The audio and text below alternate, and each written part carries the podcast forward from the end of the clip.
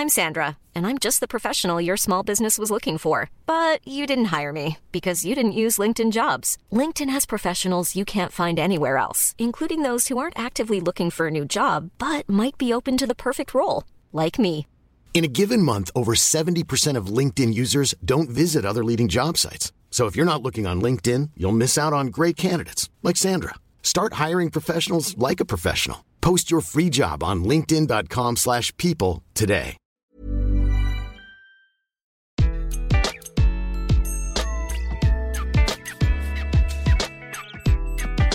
Bonjour, je suis Gaël Châtelain-Berry. Bienvenue sur mon podcast Happy Work, édition du lundi, le podcast qui va vous envoyer de bonnes ondes pour toute la semaine.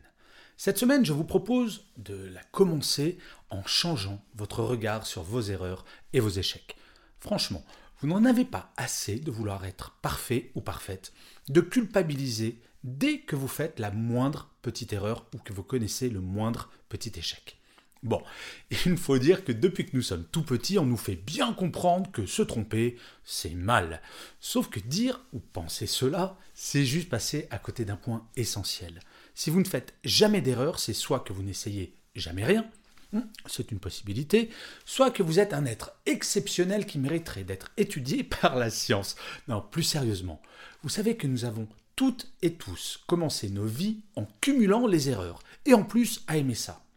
Et oui, pour apprendre à marcher, par exemple, un bébé va tomber 2000 fois pour réussir à enchaîner trois pas. Vous imaginez seulement trois pas. Il va se tromper 2000 fois et réessayer à chaque fois parce qu'à chaque chute, il va analyser ce qu'il ou elle a fait de mal, s'adapter, changer, jusqu'à comprendre comment réussir cet exploit de faire trois pas.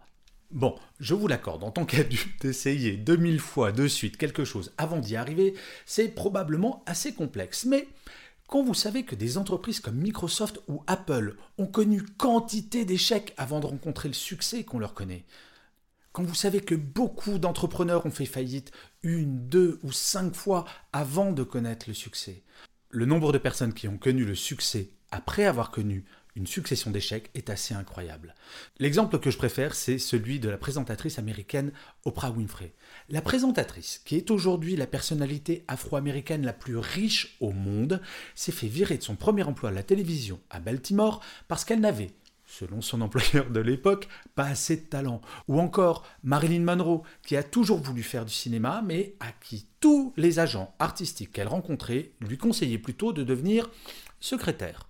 Et côté erreur, parlons deux secondes de Christophe Colomb, qui est célèbre, vous le savez, pour avoir découvert l'Amérique. Saviez-vous que si cet homme n'était pas complètement nul en astronomie, il n'aurait jamais découvert ce continent? En fait, il pensait se diriger vers les Indes. Il a juste fait une erreur, qui s'est révélée être plutôt pas mal. Alors oui, nos erreurs et nos échecs ne sont pas toujours simples à vivre. Et c'est quelqu'un qui en a connu un certain nombre qui vous le dit. Et oui, euh, moi, j'ai connu beaucoup, beaucoup d'échecs. Mais je vous propose une technique toute simple pour ne plus connaître la déprime post-échec ou erreur. Il y a deux étapes à cela. La première, dès que vous vous lancez sur un projet ambitieux ou complexe, posez-vous la question suivante. Que se passerait-il si je me plante? Quelles seront les alternatives? En fait, dans tous mes projets, j'ai fait cela, pas parce que je suis pessimiste, loin de là, vous le savez, mais parce que cela permet soit d'anticiper un éventuel échec et de savoir réagir, soit d'éviter des écueils bien réels que vous n'auriez pas vus avec un optimisme béat.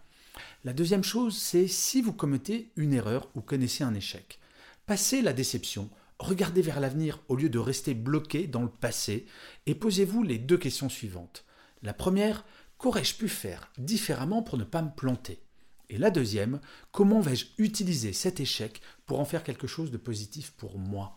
J'ai toujours bien aimé ce proverbe japonais qui dit que le succès, c'est tomber sept fois et se relever huit. Comme quand vous apprenez à marcher, en fait. Finalement, pas grand-chose n'a changé. Et enfin, l'étape ultime et fabuleuse, et je pèse mes mots. Une fois que vous saurez parfaitement gérer vos échecs et vos erreurs, donnez un droit à l'erreur à vos collègues, managers collaborateurs et collaboratrices. La créativité est à ce prix, mais le premier droit à l'erreur, c'est à vous que vous devez le donner. Et je finirai comme d'habitude cet épisode par une citation, et pour celui-ci j'ai choisi une phrase de J.K. Rowling qui disait ⁇ Il est impossible de vivre sans jamais échouer, sauf si tu fais tellement attention que tu ne vis pas du tout. Dans ce cas, tu échoues par défaut. Je vous remercie mille fois d'avoir écouté cet épisode de Happy Work ou de l'avoir regardé si vous êtes sur YouTube. Je vous dis rendez-vous au prochain et d'ici là, plus que jamais, prenez soin de vous.